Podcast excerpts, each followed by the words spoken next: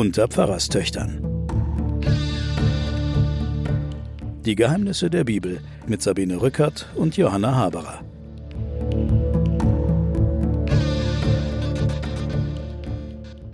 Willkommen zu den Pfarrerstöchtern und den Geheimnissen der Bibel. Mein Name ist Sabine Rückert von der Zeit. Mir gegenüber sitzt meine Schwester Johanna Haberer, die kennen Sie auch schon, Professorin an der Universität Erlangen gewesen, inzwischen emeritiert. Hallo. Hallo. Ich hoffe, du hast mit deiner Emeritierung nicht auch dein ganzes Wissen verloren. Das werden wir jetzt wieder feststellen. Es geht los nach unseren heiligen drei Königen, die wir das letzte Mal hinter uns gelassen haben, geht es jetzt in die Geschichte Jesu hinein. Wir beginnen ganz am Anfang. Das Baby ist acht Tage alt und es wird in den Tempel getragen zur Beschneidung. Ja. Acht Tage? Ja, wir sind wieder jetzt im Lukasevangelium. Ja, nur da weiter. wird diese Geschichte erzählt. Nur, da da. wird diese Geschichte erzählt. Ich will nochmal wiederholen, dass Matthäus und Lukas parallel erzählt diese Vorgeschichten haben von Jesus und sich vermutlich auf das älteste Evangelium, das Markus-Evangelium stützen. Dieses Evangelium hat die Vorgeschichten gar nicht, sondern beginnt sozusagen mit dem Auftritt Jesu. Da kommt äh, Jesus als erwachsener Mann Als zur Welt. erwachsener Mensch tritt er dann in die Öffentlichkeit. Wahrscheinlich stützen sich diese beiden Evangelisten Lukas und Matthäus auch noch auf eine Quelle, in der Worte Jesu überliefert worden sind. Und dann haben alle beide nochmal extra Traditionsgüter, wo sie eigene Geschichten haben. Da werden wir noch drauf kommen. Aber wir müssen uns einfach klar machen, es sind sehr unterschiedliche Entwürfe. Diese vier Evangelien und Lukas, der hat ein großes Interesse, den Jesus mit dem Tempel von Jerusalem in Verbindung zu bringen. Ah, Es geht gleich mal am Anfang los und Maria und Josef kommen in den Tempel und bringen das Kind dorthin. es ist ja so, dass die ganzen Evangelien den inneren Auftrag haben, aus dem Wüstenprediger Jesus den Messias zu machen. Es ist ja weniger eine Biografie als eine Heilsgeschichte, die erzählt wird und man muss sich gegen die Umwelt, gegen die kritische Umwelt durchsetzen. Die sagt, naja, das war halt ein Wüstenprediger, davon haben wir ja hier massenhaft. Nein, sagen die vier Evangelisten, das war der Messias, der Gottessohn und wir haben dafür tausend Beweise. Und diese Beweise hören wir uns jetzt hier alle in diesen vier Evangelien Ja. an. Also die Autorität und die Legitimation. Muss das sind die, ununterbrochen. das sind die, die Be Begründung, warum man aufgeschrieben hat. Und das haben wir das letzte Mal auch schon mal gesagt, dass aufgeschrieben wurde in dem Augenblick, wo die Welt ja nicht untergegangen ist und der Messias nicht gekommen ist und der Tempel untergegangen ist. Und dann Nur der fielen- Tempel ist untergegangen, die Welt steht noch. Ja, und dann haben die Menschen und in den Gemeinden angefangen, das zu sammeln und aufzuschreiben, was an schriftlichem Material da war. Ja, und jetzt geht es los mit der Beschneidung, die nur bei Lukas erzählt wird. Also Jesus wird in den Tempel getragen. Man will ihn dort auch taufen. Also es geht hier ja auch darum, dass man ihm einen Namen gibt und er soll Jesus heißen, so wie der Engel das aufgetragen Ja, hat. jetzt pass auf, jetzt werden Ja. wir in eine Gewirr von unterschiedlichen Jesus-Lebensanfangsgeschichten gebracht. Wir haben also auf der einen Seite die Geburt Mhm. und dann haben wir die erwähnte Beschneidung, aber die Mhm. Beschneidung ist nicht im Tempel. Mhm. Und dann ist die sogenannte Darbringung des Erstgeborenen im Tempel. Das wird. Hallo. sehr häufig, auch in der Ikonografie wird das Durcheinander verwechselt und durcheinander Also die gebracht. Beschneidung findet nicht im Tempel statt. Nein, sondern Ah. es gibt dann traditionell ab dem 6. Jahrhundert etwa ein Beschneidungsfest in der katholischen Kirche Mhm. und es ist am 1. Januar. Ah. Und dann wird das beschnittene Kind sozusagen dargebracht und zwar in dieser Tradition, der Erstgeborene gehört Gott. ja. Wir bringen ihn in den Tempel und dann war es kultisch offensichtlich üblich, dass man den erstgeborenen Sohn in den Tempel brachte, ihn dort Gott vorstellte, Mhm. präsentierte Mhm, mhm. und dann ihn wieder auslöste, indem man entweder ein Schaf und eine Taube oder zwei Turteltauben Mhm. dem Tempel opferte und dann durfte man sein Kind wieder mitnehmen. Dahinter steckt der Gedanke, dass der Erstgeborene, das haben wir ja auch schon im, Ja, schon in den. Ägypten-Erzählungen, Ja. Dass der Erstgeborene eigentlich Eigentum Gottes ist. So. Also das heißt, du hast Geburt, du hast Beschneidung Mhm. nach acht Tagen Mhm. und dann hast du die Darbringung in den Tempel. Das sind drei ganz unterschiedliche theologische Zugänge. Mhm. Und die katholische Kirche hat 1969 nach dem Zweiten Vatikanischen Konzil das Fest der Beschneidung Jesu, das eben immer am 1. Januar war, acht Tage nach der Geburt, abgeschafft als katholisches Fest. Mhm. Weil es gibt- ein jüdischer Brauch war. Ja, also wahrscheinlich, weil man nach dem Holocaust auch gesagt hat, wir wollen mit unseren jüdischen Geschwistern jetzt keine großen Unterschiede aufmachen oder so. Da gibt's jetzt eine Gegenbewegung und eine große Petition, die jetzt beim Papst liegt, von sehr vielen Theologen, Mhm. die sagen, man sollte das wieder einführen, auch in der christlichen Kirche, Ja. weil es der große Link ist zu den Juden. Ja. Und die Namensgebung, die ist dann in der Darbringung. Also Mhm. das ist dann das, äh, was ja im Tempel sich jetzt abspielt, was jetzt unser Text auch sein wird. Aber Jesus ist natürlich nicht getauft worden. Mhm. Und da werden wir später nochmal dazu kommen, Jesus hat auch nie getauft. Jetzt also kommen die Eltern mit dem Kind an jenem Tag, der vom Gesetz des Mose für die Reinigung vorgeschrieben ist. Die Reinigung ist jetzt aber wieder was anderes. Das ist jetzt die Vorstellung im Tempel. Na, die Reinigung ist die Darbringung. Mhm. Dann haben wir noch ein Reinigungsfest, das ist, was bei uns als Maria Lichtmess am 2. Februar Ja. gefeiert wird. Das ist 40 Tage nach der Geburt Jesu und das ist die Reinigung der Maria. Also, 40 das Tage, ist Tauchbad, oder? das ist dann, genau, 40 Mhm. Tage nach der Geburt eines Jungen Mhm. wird dann die Reinigung der Frau vorgenommen, sodass sie wieder dann Geschlechtsverkehr hat. Und bei der Geburt des Mädchens ist es 80 Tage danach. Oha. Wir haben also Geburt, wir haben Beschneidung, wir haben Darbringung und dann haben wir noch das Reinigungsfest der Maria im Februar. Also ziemlich viel Jüdisches, was in der christlichen Kirche eigentlich aufgenommen wurde.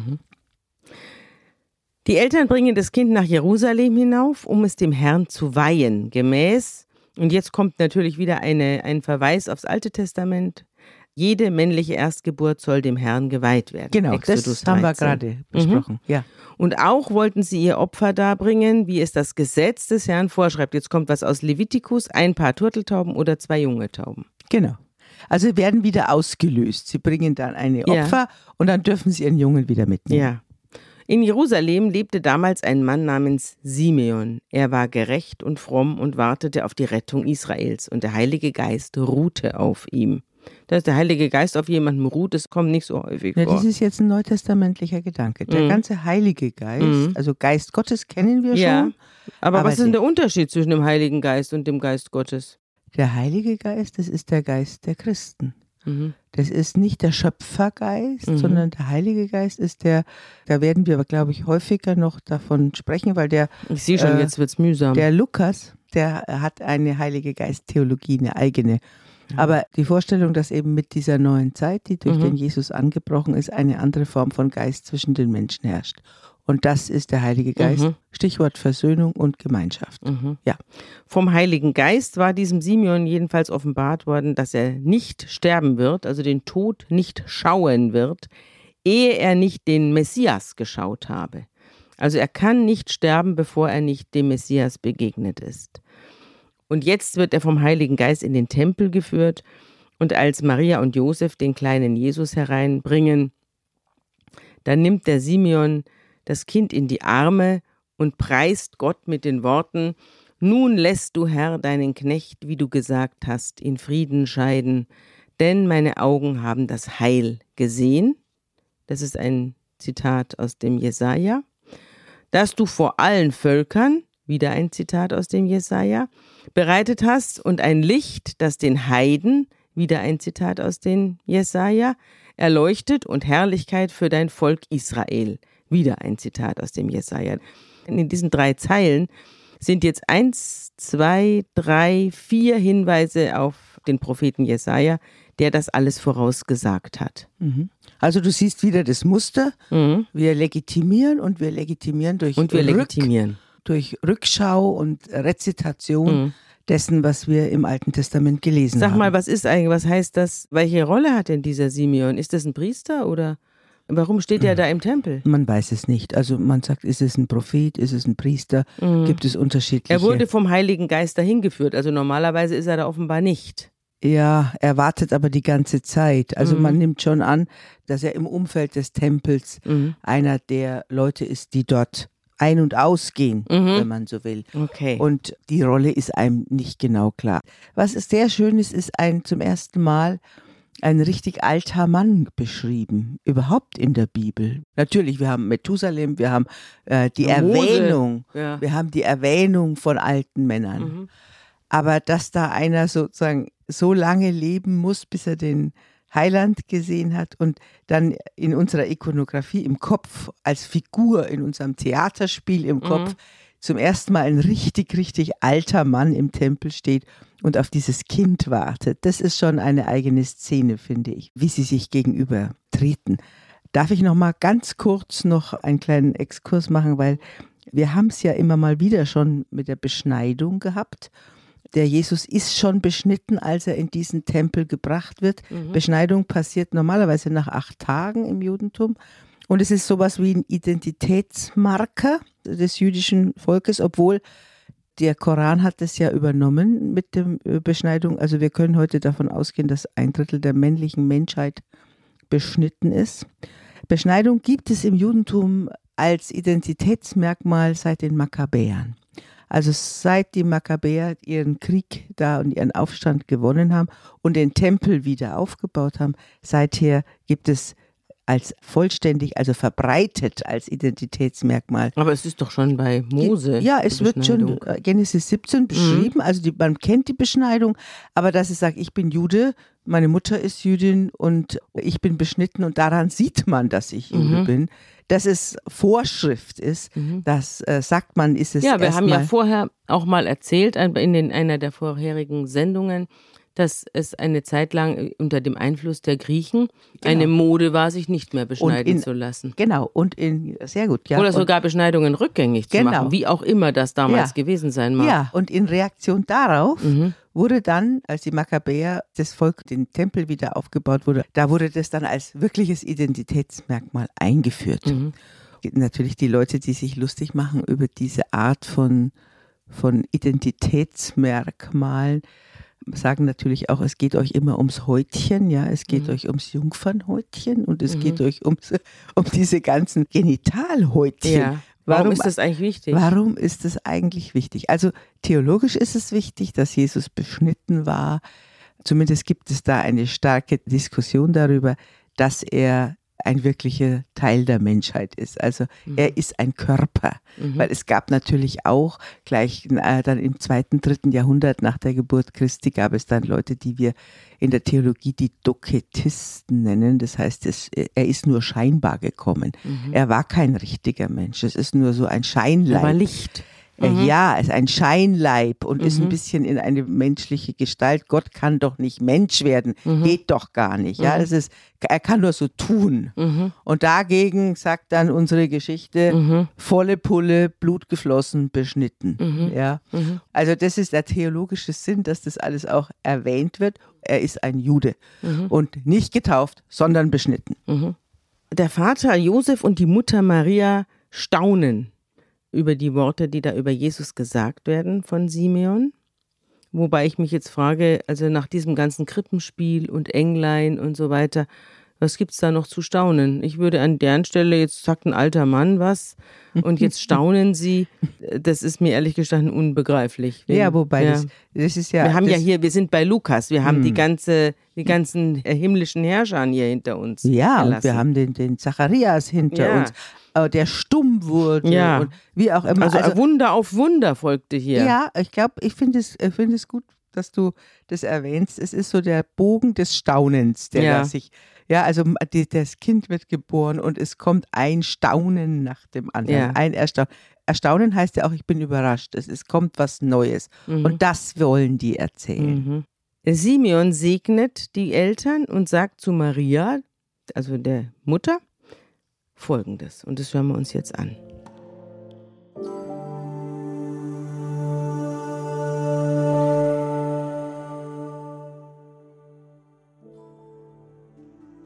Siehe, Dieser ist dazu bestimmt, dass viele in Israel fallen und viele aufstehen, und ist bestimmt zu einem Zeichen, dem widersprochen wird, und auch durch deine Seele wird ein Schwert dringen, damit aus vielen Herzen die Gedanken offenbar werden.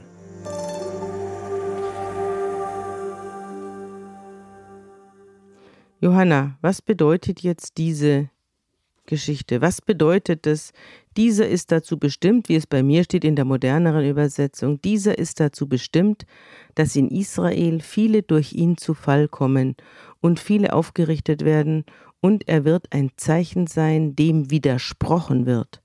Dadurch sollen die Gedanken vieler Menschen offenbar werden. Dir selbst, sagt Simeon zu Maria, dir selbst aber wird ein Schwert durch die Seele dringen. Da gibt es ja die berühmten Darstellungen der Maria, die von einem Schwert durchbohrt ist. Künstler haben das ja viel gemalt, aber, aber was bedeutet dieser ganze Abschnitt? Die viele werden durch ihn zu Fall und viele aufgerichtet und ein Zeichen dem widersprochen. Ja, wir haben ja schon mal eingeführt in den Evangelisten Lukas, dass er ein Judenchrist gewesen ist, der eben auf Griechisch geschrieben hat, aber natürlich sich in judenchristlichen Gemeinden aufgehalten hat. Wir haben auch ausführlich darüber also gesprochen. Also Judenchristen heißen, um nochmal mhm. für die, die jetzt mhm. einsteigen, sind Juden, ja. die dann sich als Christen bezeichnet haben. Genau. Christen wurden sie erst später bezeichnet, aber die. Im Unterschied die, zu den Heidenchristen, die vorher ja, an griechische genau, oder römische Götter geglaubt genau, haben. Genau, und die sich in der Synagoge rumgetrieben mhm. haben, sich als ein Teil der jüdischen Gemeinde gefühlt mhm. haben.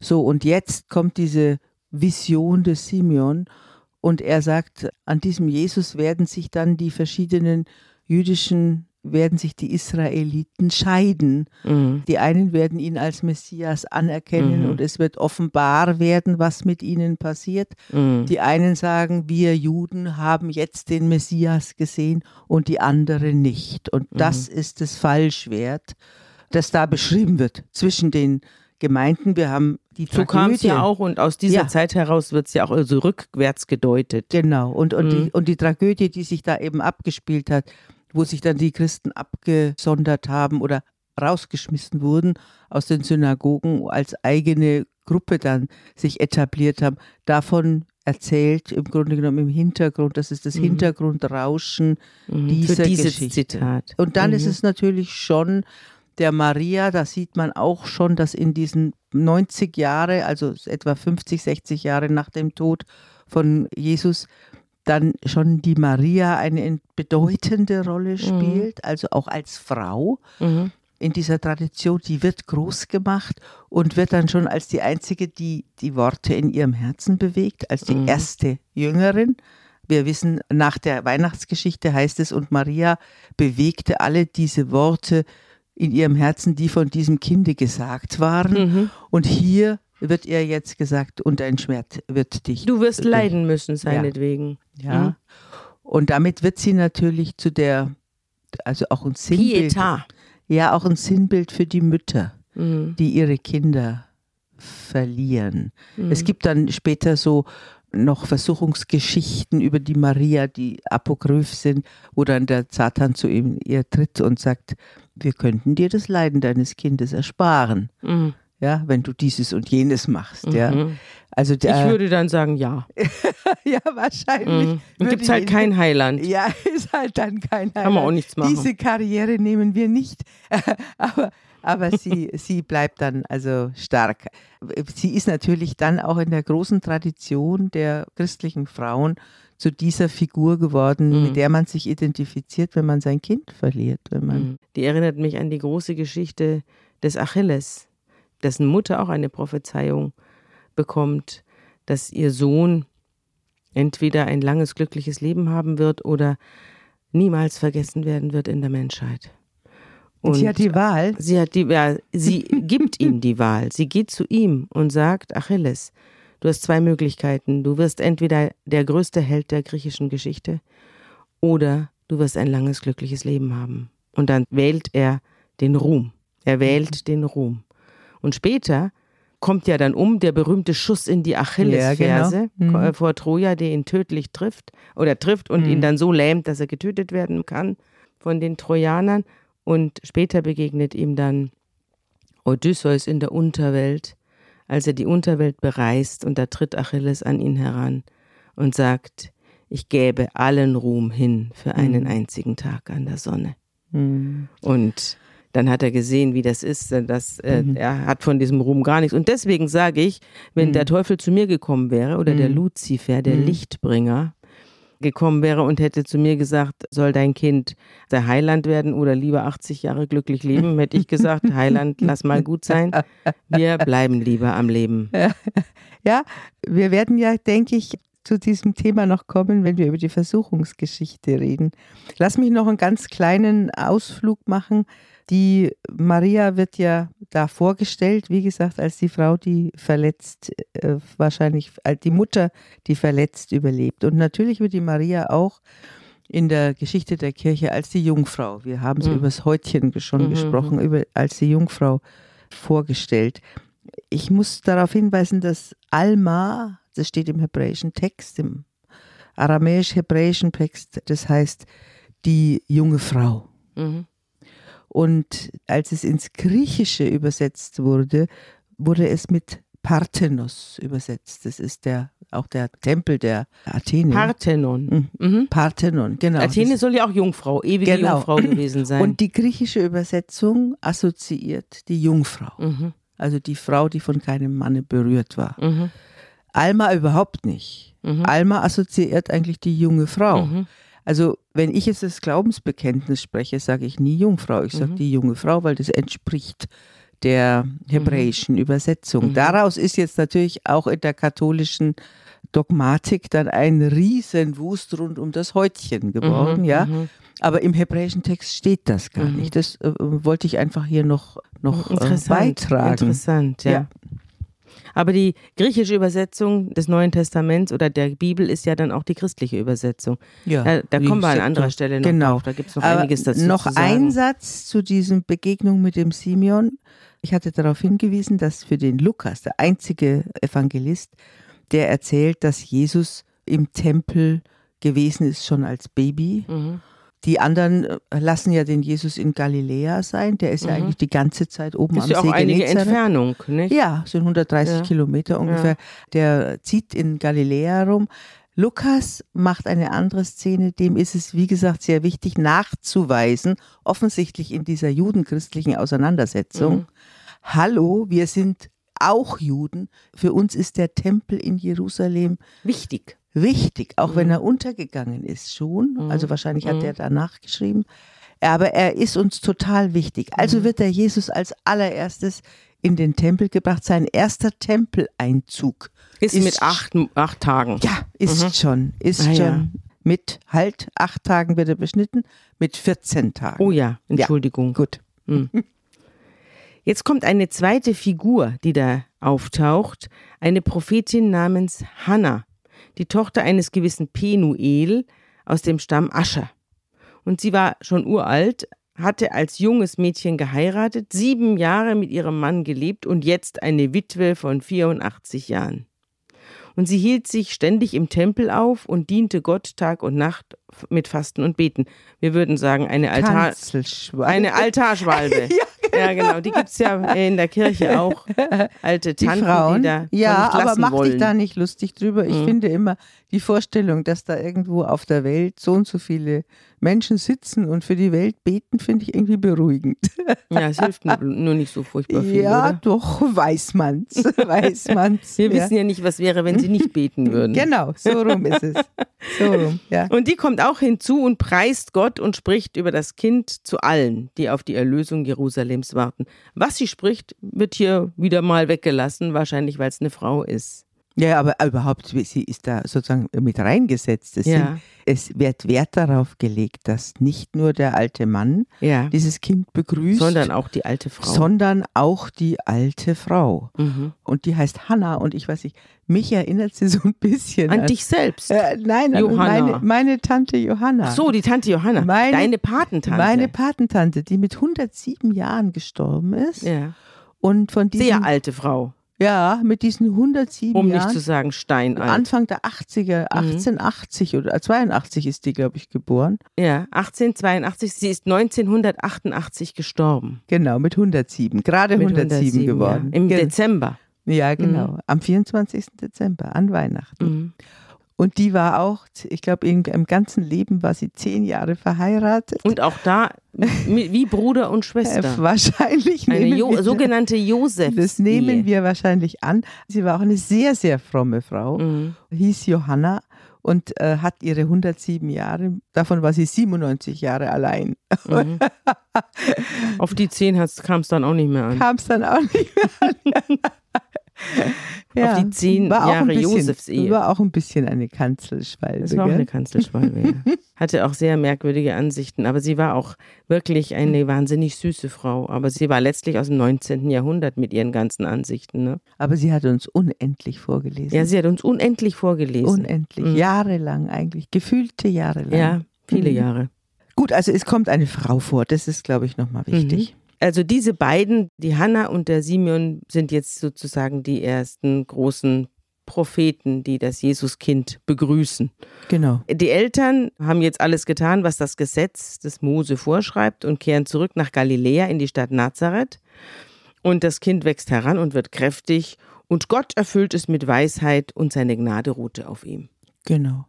Also da werden die Eltern von, also Josef und Maria werden dargestellt als Leute, die den korrekten Vollzug des, mhm. des jüdischen Ritus machen. Ja.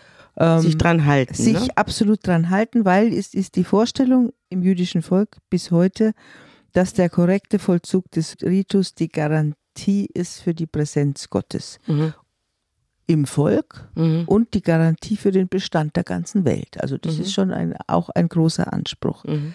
Und dieser aufsteigende Rauch, dafür hatten wir es auch schon mal, der aufsteigende Rauch des Opfers ist die Kommunikation mit Gott und solange der Rauch aus dem Tempel steigt, mhm. haben wir eine Kommunikation mit Gott. Also man kann sich so ein bisschen vorstellen, was der Verlust des Tempels bedeutet. Sie so in der Tiefe des das Religiösen. Herz rausgerissen. Ja, so ist es, genau. Dieser Glaubensgemeinschaft. Dann ja. wollte ich noch mhm. sagen, dass die, die gehen ja in den Tempel da hinauf. Der Tempel wurde aufgesucht, rituell im Jüdischen bis heute auch. Man wallfahrtet an Passa mhm. und zum Laubhüttenfest und zum Wochenfest. Es gibt also drei Termine, wo die Israeliten verpflichtet sind, sozusagen vor dem Herrn zu erscheinen. Mhm. Aber man machte es hauptsächlich an Passa. Das wird uns dann in der Passionsgeschichte nochmal begegnen. Aber jetzt ist der Jesus als allererstes beim Lukasevangelium, ist er im Tempel. Und dann, wenn du erlaubst, mache ich noch einen ganz kleinen Exkurs und dieser Exkurs geht. Deine äh, Exkurse nehmen, seit wir im Neuen Testament sind, aber erheblich zu, muss ich sagen. Boah, ey. Ich will noch was zu Maria Lichtmess sagen. Es gibt ja den Streit, wann bauen wir den Weihnachtsbaum ab? Die einen bauen ihn vor Silvester ab, die anderen am 6. Januar. Und die Dritten sagen einmal, man muss, letztlich ist die Weihnachtszeit, endet dann bei der Erscheinung der Maria, also der Reinigung der Maria, das ist der 2. Februar, mhm. das ist in der, in der ganzen bäuerlichen Kultur. Da kamen dann die Christbäume aus dem Wohnzimmer, ne? da ne? man kam, hat die dann rausgesetzt. So ist es, Weihnachten ist Die schon halb entnadelten. Genau. Und dann ist es aber auch der Tag gewesen, wo der Personalwechsel auf den Bauernhöfen mhm. war und in den Gutshäusern. Mhm. Das heißt, man hat die Lichtmess. Leute Lichtmess, mhm. Maria mhm. Lichtmess. Man hat die Leute entlassen. Im alten Sprichwort hieß es neue Schuhe, neue Liebe hieß es. Mhm. Man hat also auch die Liebhaber, was weiß ich, die Pärchen unter der Dienerschaft, die haben sich dann getrennt. Sie mhm. bekamen von ihren Herren neue Schuhe. Die mhm. Männer sind weitergegangen zur nächsten Liebe. Mhm. neue Schuhe, neue Liebe. Das war alles Maria Lichtmess. Mhm. Und, äh, also Wechsel. Man wechselte und man bezahlte. Man, man, man, bek man, bekam dann auch den ganzen Jahreslohn mhm. und ging dann mit seinen neuen Schuhen weiter. Mhm. Gut. Jetzt ist also damit äh, die Geschichte der Darstellung des ersten Tempelbesuchs Jesu zu Ende und Simeon durfte endlich und Hannah wahrscheinlich auch gleich, durften in Ruhe sterben. Ja. Jetzt taucht Jesus ab für zwölf Jahre. Und nach ja. zwölf Jahren taucht er wieder auf und wieder im Evangelium zu Lukas. Mhm. Er ist jetzt der Einzige, der Lukas, der eine Teenager-Geschichte von Jesus erzählt. Alle anderen überspringen oder haben diese Geschichte gar nicht. Da kommt er als Erwachsener, taucht er da auf. Aber hier haben wir einen Zwölfjährigen, der sich verabsentiert von seinen Eltern und sie in große Bedrängnis bringt. Ich erzähle jetzt mal die ja. Geschichte, die ist ja auch tausendfach ja, schon gemalt worden. Ja, Aber tatsächlich, du hast recht, einzige Dokument über das Jesus ein Heranwachsen. Ja, und was für ein nerviger. Das hören wir jetzt gleich. also die Eltern des Jesus gehen jedes Jahr, du hast es ja gerade erwähnt, zum Passafest nach Jerusalem, so wie alle anderen Juden auch, große Wallfahrt und der zwölfjährige Jesus geht dann, als er eben in diesem Alter ist, auch mit. Und da ziehen sie wieder hinauf, wie es dem Festbrauch entspricht.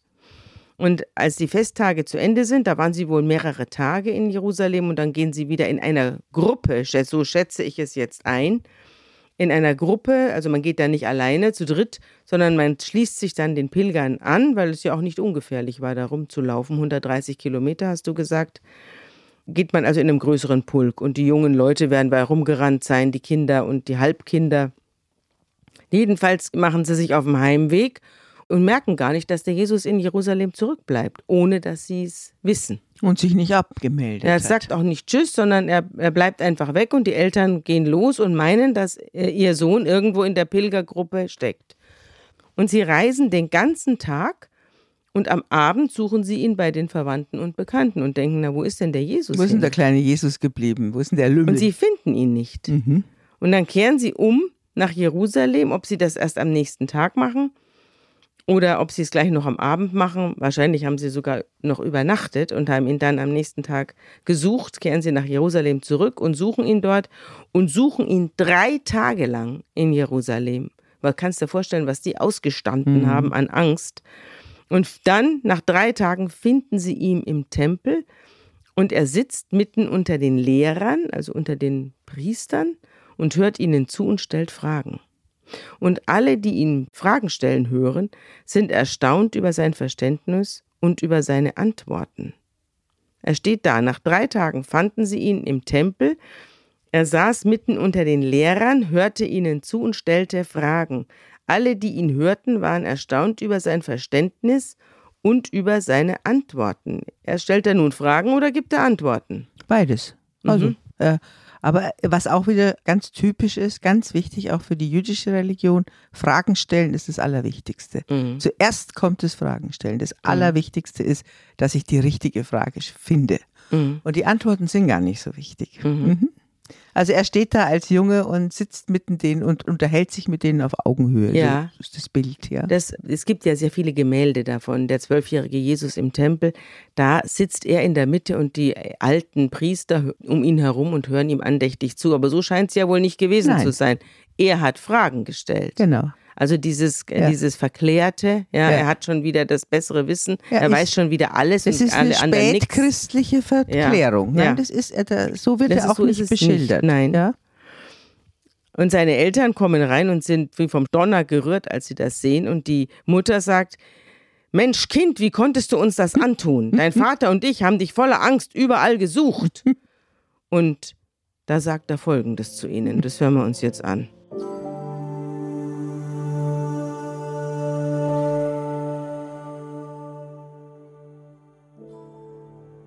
Und er sprach zu ihnen, Warum habt ihr mich gesucht? Wusstet ihr nicht, dass ich sein muss bei denen, die zu meinem Vater gehören?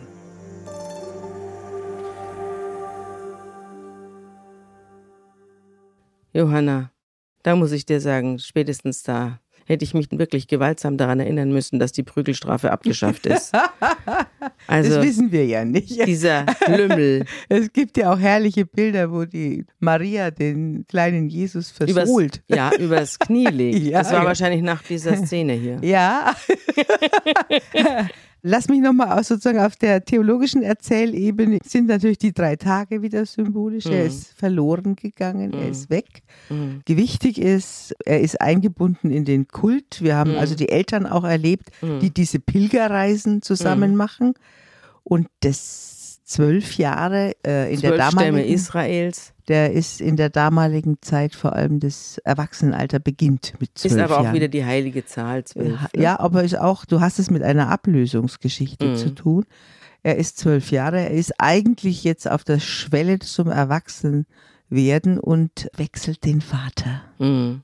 Die Maria sagt dann, dein Vater und deine Mutter suchen dich. Und er sagt, wer ist denn mein Vater? Mhm. So, und jetzt kommst du auf diesen Gott, ich bin Gottes Sohn, Mhm. der Vater, Mhm. wird jetzt abgelöst der natürliche Vater oder der wie Soziale auch immer, Vater. soziale Vater, wie auch immer wir, wir das nennen wollen. abgelöst vom geistigen Vater. Genau. Und das Mhm. passiert jetzt hier im Tempel. Mhm. Also es ist ein Sozialisationstext, ein Ablösungstext, Mhm. ein Erwachsenwerdentext. Mhm. Man sieht Mhm. auch daran, dass die Leute in der Antike sehr viel früher dran waren. Ja, also heute ist ein zwölfjähriges Kind ein Kind, ist auch nicht strafmündig. Hier ist es schon ein halber Ein Erwachsener. werdender Du Erwachsener. siehst, die Leute haben eine sehr viel kürzere Lebenserwartung und eine sehr viel schnellere Entwicklung. ja. Also so der sah es. wahrscheinlich auch deutlich älter aus als ja. zwölf. Und konnte schon sehr intelligent reden. ja. Bei uns ist es ja auch bis sagen wir, ins 18., 19. Jahrhundert so gewesen. Wir haben ja die Firmung und die Konfirmation. Mhm. Traditionell, wenn die 13 oder 14 sind, ja. die Kinder. Firmung ist aber früher. Die ist in diesem Alter hier, zwölf, oder? nee, die Firmung ist auch mit 13, 14. Mhm. Damals war das, wenn ein Kind seine Hauptschule beendet hat, seine Mhm. acht Jahre Schule, Mhm. War das der Punkt, wo man es dann auf die Wanderschaft geschickt hat als Lehrling. Mhm. Und Mit wo- 14, stell dir mal 13, Ja. stell dir mal vor, wir würden unsere 13-jährigen Kinder so wiedersehen, such dir deinen eigenen Ja, und Weg. war dann, ja, und denen, Unvorstellbar. denen ne? ist auch Unvorstellbares passiert oft. Ja. Ja. Aber das war damals der Punkt, wo sich ein Kind selbstständig gemacht hat. Und damals hat man konfirmiert und gefirmt, weil das dann die Schwelle war, wo das Kind aus dem Mhm. Haus ging. Deswegen ist, finde ich, diese Konfirmation und die Firmung, die wir heute haben, immer so mittendrin, Mhm. weil die sind gerade mitten in der Pubertät. Man müsste das eigentlich machen, wenn sie 18 sind, Mhm. finde ich. Mhm. Wo man dann sagt, willst du denn deine Taufe Mhm. bestätigen? Oder bei, nach Abschluss der Grundschule mit 10. Oder, oder da, genau. Mhm. Oder der Punkt, wo die katholischen Kinder dann zum Abendmahl gehen Mhm. dürfen. Genau. Ich finde, dieses Alter ist in unseren Zeiten schwierig. Aber damals, wie gesagt, zwölf Jahre, Mhm. der ist auf dem Weg zum Erwachsenwerden und sagt jetzt, ich habe Mhm. einen anderen Vater jetzt. Ich war mal in Afrika und habe dort eine Reportage, auf die komme ich vielleicht nochmal zurück, wenn wir dann zur Missionsgeschichte kommen. Aber ich habe dort über Missionare geschrieben in Afrika und habe die da auch besucht. Und einer davon hat bei den Maasai gelebt. Und bei den Maasai ist das, also war es jedenfalls damals, als ich dort war, also das ist auch schon fast 30 Jahre her, war es so, dass die ihre Kinder in diesem Alter mit zwölf, also ihre Jungs, rausgeschmissen haben aus dem Kral, aus der Gemeinschaft. Und die mussten irgendeine Tat begehen, einen Löwen töten oder sich da irgendwie durchsetzen in der Dunkelheit und in der Einsamkeit der Wüste in Tansania. Also es ist kein Spaß. Das war, Sabine, das habe ich, ich war 2018 dort ja. und da siehst du dann diese Jungs mit 11, 12, 13, keine Ja. Ahnung, du kannst es, die sind ganz schwarz angemalt, Mhm. haben die Gesichter schwarz mit weiß. Mhm. Daran erkennst du sie, sie sind jetzt auf der Mannbarkeits Geraden. Äh, geraden, Mhm. genau. Und äh, die werden sozusagen auch dann in einer gewissen Weise dann auch körperlich sozusagen kenntlich gemacht. Mhm. Und die müssen dann tatsächlich, die werden so lange außerhalb des geschützten Raums, Mhm. müssen die sich aufhalten, bis sie einen Bock geschossen Mhm. oder Ja, ich glaube, sie müssen sogar sich mit einem Raubtier anlegen. ja. Mhm. Also, und diese Krale, die sind, die werden von den Frauen gebaut. Die, Genau. Da ist so eine, Und diese so eine große Mauer. Dornenmauer drumherum, Genau. da kommt man nicht so einfach durch. Und dann musst du auch vorstellen als Mutter, du musst Ja. den dann Ja, ja. da rauslassen. Mhm. Ja, gut, also erwachsen werden. Das ja, ist, also äh, jedenfalls hier Stichwort ist, gewesen. hat er sich dann in den Tempel gesetzt und diese, äh, diese Antwort, also, weißt du, dieses so wichtig, ein über, sich selbst überschätzender Knirps. Ja, Ja. aber es ist natürlich auch wieder ein Hinweis auf einen alttestamentlichen Text, nämlich beim Propheten Maleachi Mhm. steht im dritten Kapitel. Dann kommt plötzlich zu seinem Tempel der Herr, den ihr sucht, und der Bote Gottes, den ihr herbeiwünscht. Mhm. Also die plötzliche Erkenntnis dieser Junge, der könnte Ist was Besonderes. könnte also sein. Mhm. Die, äh, diese Geschichte ist dann auch wieder am Prophetenwort entlang gedichtet worden. ja, Mhm. also Ja. entlang entworfen. Eine Legende ist das, eine Ja. richtige ja, Legenden-Dingsbums. Ja. natürlich. Ja. Und die Eltern verstehen nicht, äh, was er damit sagen will. Ich hätte es auch nicht verstanden. Dann kehrt er ganz brav mit ihnen nach Nazareth zurück und ist brav und gehorsam. Und die Mutter bewahrt wieder alles, was sie gesehen und gehört hat in ihrem Herzen. Und dann heißt es hier bei Lukas, Jesus aber wuchs heran und seine Weisheit nahm zu und er fand Gefallen bei Gott und den Menschen. Und dann wird wieder auf den ersten Samuel verwiesen, also wieder auf einen Propheten verwiesen, Mhm. dass jetzt äh, dessen Wort jetzt hier in Erfüllung geht. Also es wird eigentlich in den anderen Evangelien dieses Gelehrte gar nicht so betont, Mhm. nur bei Lukas. Also Mhm. dass der sehr klug war. Mhm. Also das wird zwar unterstellt bei den Mhm. anderen Evangelien, vor allem wenn Jesus anfängt zu diskutieren mit den, mit den Mhm. Pharisäern und Schriftgelehrten, aber hier wird es immer wieder gesagt, er wird als Rabbiner, als Lehrer, Mhm. als Hochgebildeter. Niemand erzählt, dass er auf irgendeine Schule gegangen sei. Weiß man nicht. Man weiß, dass er ein, Mhm. ein Zimmermann gelernt hat. Mhm. Aber der Lukas verfolgt diese Spur. Eigentlich eine Art von zumindest spirituellem, wenn nicht intellektuellem Lehrer. Mhm. Der sich auch abwendet von seinem Handwerkerdasein. Ne? Und sich dann eben auch ziemlich rüde Mhm. von seiner Familie abwendet. Ja. Das wird häufiger kommen. Ja, es wird häufiger kommen, sehr unangenehm. Hier steht bei mir in den Fußnoten, mit dem 13. Lebensjahr wird der jüdische Junge ein Sohn des Gesetzes, Bar Mitzvah, und ist verpflichtet, die Weisungen zu halten. In dem einzigen Ereignis, das Lukas aus der Jugendzeit Jesu erzählt, geht es um die Spannung, die sein ganzes Leben durchziehen wird. Er gehört zu den Menschen, gehört aber noch mehr seinem geistigen Vater. Er hat zwei Väter. Ja, ja, gibt's ja häufiger. ja, Johanna, jetzt sind wir, haben wir die Jugendlegenden des Jesus hinter uns gebracht, die nur bei Lukas stehen. Das nächste Mal kommen wir zu einem Ereignis, das in allen vier Evangelien mindestens erwähnt wird, wenn nicht größer ausgeführt wird. Das ist die Taufe. Jesus wird getauft. Das ist auch das allererste Mal, dass wir von so einem Vorgang hören. Und da hast du wahrscheinlich wieder jede Menge Exkurse Ja, ich. Ja. die ich mir dann anhören muss. äh, und unsere armen Hörer auch. ja, also tschüss. Aber bis dahin haltet die Ohren ich freue steif. mich schon. Meine Schwester freut sich schon. Ich hoffe, alle sind wieder dabei und sind voller Mut, da durchzugehen. tschüss. Tschüss.